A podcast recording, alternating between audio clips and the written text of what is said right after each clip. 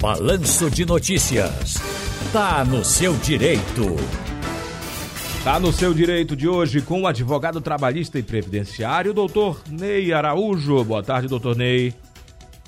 Boa tarde, Tiago Raposo. Boa tarde para todos os ouvintes da nossa Rádio Jornal. Hoje eu vou dizer, Tiago Raposo, vamos trabalhar e depois festar? E depois? Festar. Festar? Na hora. Comemorando. É comemorando comigo, 75. É comigo mesmo. Ah, sim. Estarei lá na Câmara para receber Vamos nos encontrar. Vamos nos encontrar. Maravilha. Vamos tirar uma foto, fazer um registro do momento tão marcante, né? Isso aí. Doutor Ney Araújo, nos 75 anos da Rádio Jornal, nesse momento de homenagem que vamos receber da Câmara dos Vereadores do Recife, que todos estão convidados e aberto ao público. Me responda, por gentileza, o que danado é a Teste Med?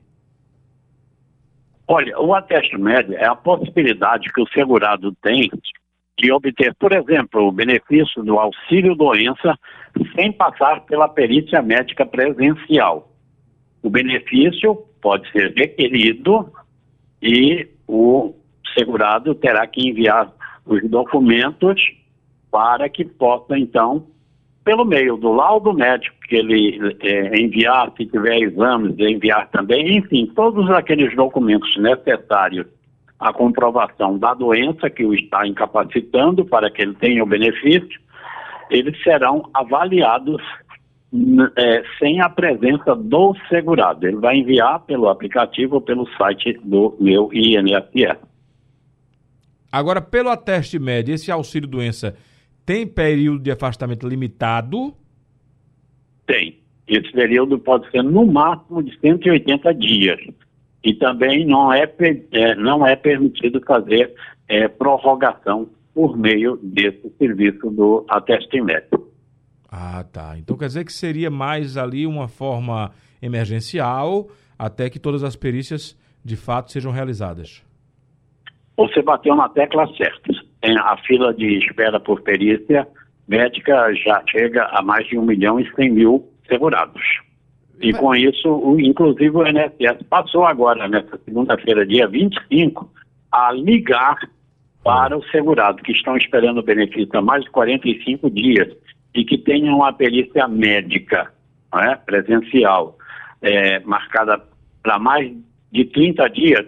Então, o INSS está convocando essas pessoas para fazer é, esse pedido pelo ateste médio, Entendi. para que então possa desafogar. Nós temos hoje uma carência de cerca de 20 mil é, servidores Nossa. no INSS e temos uma carência de 2 mil médicos peritos é, no INSS também. O, Quer dizer, Thiago. 22 mil servidores, né? Déficit tá pior que a PM.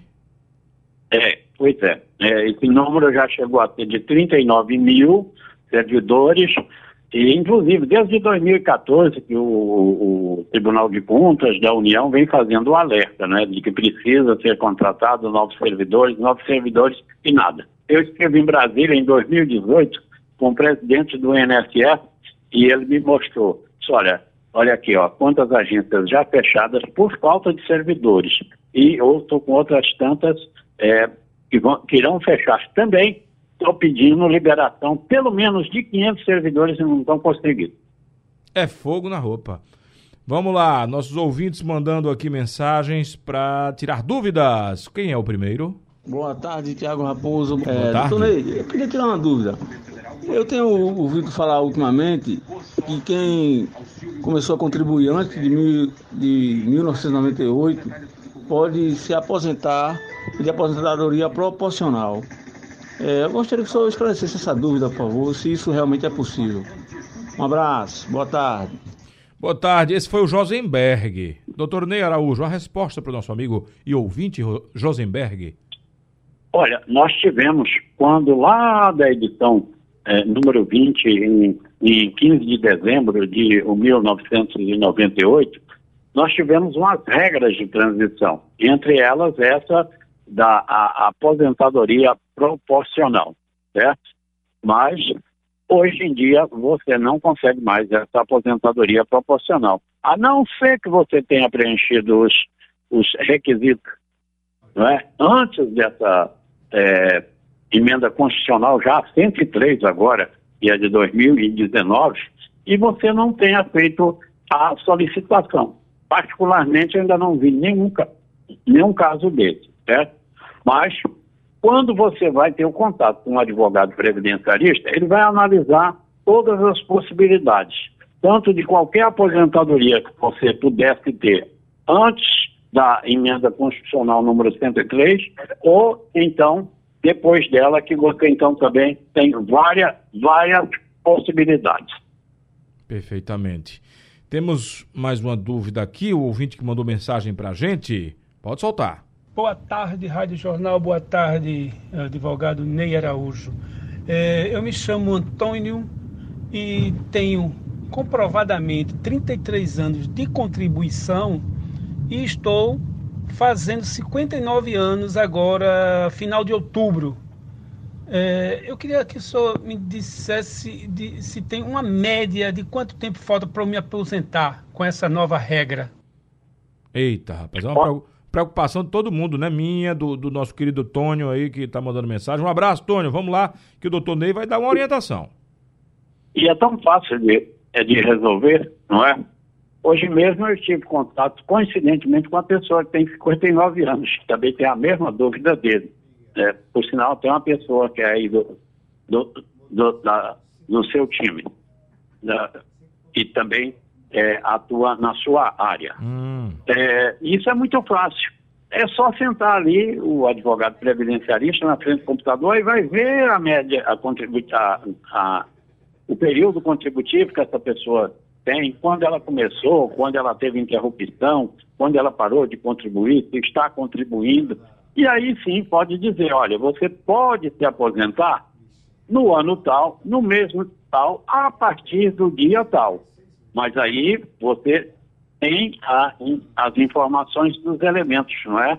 Para é, poder, então, é, saber exatamente quanto tempo essa pessoa falta que, que ela deverá fazer, inclusive, daqui para frente. Inclusive, Tiago, até para não perder é, dinheiro, né? Eu chamo de jogar dinheiro fora. Porque às vezes você está pensando em fazer uma contribuição e você não precisava gastar tanto para contribuir. Ou às vezes vai fazer a menor. E aí também vai perder dinheiro, porque aí você não vai conseguir manter aquela sua média que você já tem e se puder contribuir para mantê-la, deverá fazer essa contribuição. Mas tudo isso é aclarado com o advogado previdencialista. Doutor Ney, o aplicativo do INSS, da Previdência Social, ele auxilia para a pessoa ter esse controle? Olha, é, eles não vão a esses detalhes certo. desse controle. Não é? Você, por exemplo, você tá, um dos elementos principais que você tem é a leitura do Cadastro Nacional de Informações Sociais. Só que esse cadastro é composto de muitas siglas é, e de detalhes e as pessoas, é, que o leigo não, é, não sabe fazer a interpretação para tomar as providências, inclusive daquilo que está ali pendente, do que ali está com inconsistência. Então, e isso vai jogar contra ele, porque ele não vai ter a aposentadoria dele, ou pode ter a aposentadoria concedida, mas não vai levar tudo que ele tem direito. E esse prejuízo pode ser pequenininho e pode ser muito grande.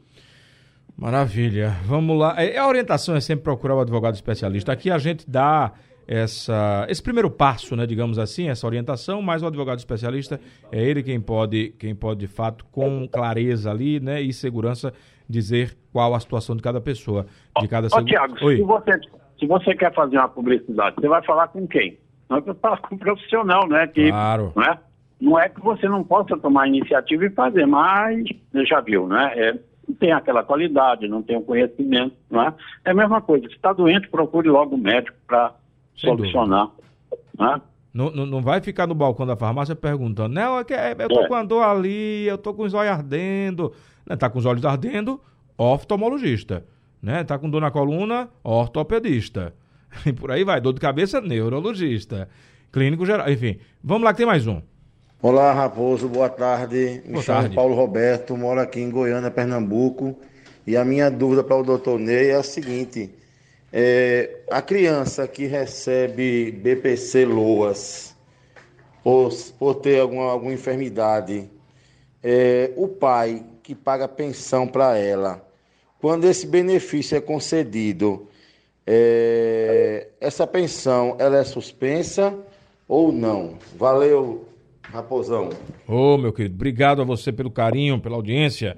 E aí, doutor Ney, suspende ou não suspende? A pergunta dele não é bem previdenciarista, nem, né, não é nem previdenciário, nem trabalhista. Aí já entra é família. família né? né? É... O que ele quer saber é o seguinte: ele paga, ah, pelo que eu entendi, ele paga pensão a um filho que tem é, uma deficiência, por isso mesmo recebe o BPC LOAT, é uma, uma, uma criança cuja renda lá da família não é superior a um quarto do salário mínimo, então é uma coisa bastante precária, não é? E ele quer saber se ele pode deixar de pagar a pensão por essa situação. Bom, neste caso, ele vai ter que fazer, não é? Se ele tem uma pensão determinada pela justiça, ele vai ter que fazer um pedido de desoneração dessa pensão. O juiz é que vai decidir se desonera ou não ele de pagar a pensão, de é. continuar a pagar a pensão. Bem mais delicado, tá? Do que a própria aposentadoria, porque é o filho, é, é, é uma parte da gente, e ainda mais se esse filho tem uma necessidade que dá o direito a ele de BPC, porque a família já é carente. Papai, se eu falar de papai para papai para você, se, se, olha, se puder, mantém, mantém, sabe? Porque teu filho vai agradecer no, no futuro e você. Dorme, dorme, com a cabeça tranquila, rapaz. Manda lá a pensão. Eu assino embaixo que você está falando, né? Agora... Eu tive vontade de falar, mas é. ainda bem que você. É, acho que pensou como eu pensei também, e, e, eu também diria isso. Pô, é uma criança que já tem um, ela recebe um benefício, que é um benefício assistencial, que é pago para aquela pessoa que tem uma condição é, precaríssima não é? Uhum. Então, se ele tiver condição de pagar, continue pagando. Exato. Lembrando só que é aqui uma palavra de papai para papai e não a palavra de um especialista, muito menos de um jurista, né? E nem uma decisão judicial, porque de fato direito de família é delicado, é complexo e precisa de muitas análises. É, é a, a, opinião de especialista eu já dei, não é? Tecnicamente isso. falando é isso, não é para ele livrar dessa pensão ou para ele deixar de pagar essa pensão e é que tem a ação lá na justiça determinando, só com a desoneração pedida ao juiz. Pode requisitar, então, é uma revisão de pensão, né? Também pode ser feita uma revisão, né? Vamos dizer que ele pague 500, passa a pagar 300, 400, isso. sei lá. Né? Pode ser isso também. Perfeito. Doutor Ney Araújo, um abraço, até mais tarde, lá na Câmara Municipal do Recife. É, Tiago, deixa eu te dar só a informação. É, esse ateste médico que essas pessoas, uh, o próprio INSS está ligando, olha, para não cair em golpe. Hum. Quando você vê lá 11, que é o código de São Paulo, 2135-0135, deve ser a ligação do INSS. Mas se você tem dúvida, faça o seguinte, não atenda e ligue para o 135. Liga para onde? O número 135, que tá. é a tá. central de, de, atendimento do INSS. Então quer dizer que o próprio segurado pode ligar, não precisa esperar ligar para ele. Não, ele deve esperar a ligação para ele sim, né? porque eles que estão fazendo a classificação, o INSS está fazendo a classificação. Mas você sabe que golpista eh, faz coisa que até Deus duvida. Verdade. Né? De repente, sei lá, vai aparecer um número lá pode não ser exatamente, mas muito parecido, que a pessoa acaba é, é, é caindo aí em um golpe. É para ela ligar para o centro, ela ligar para o 135, aí ela não vai cair em golpe. Entendido. Doutor Ney Araújo, muito obrigado. Até mais tarde. Grande abraço. Até daqui a pouco.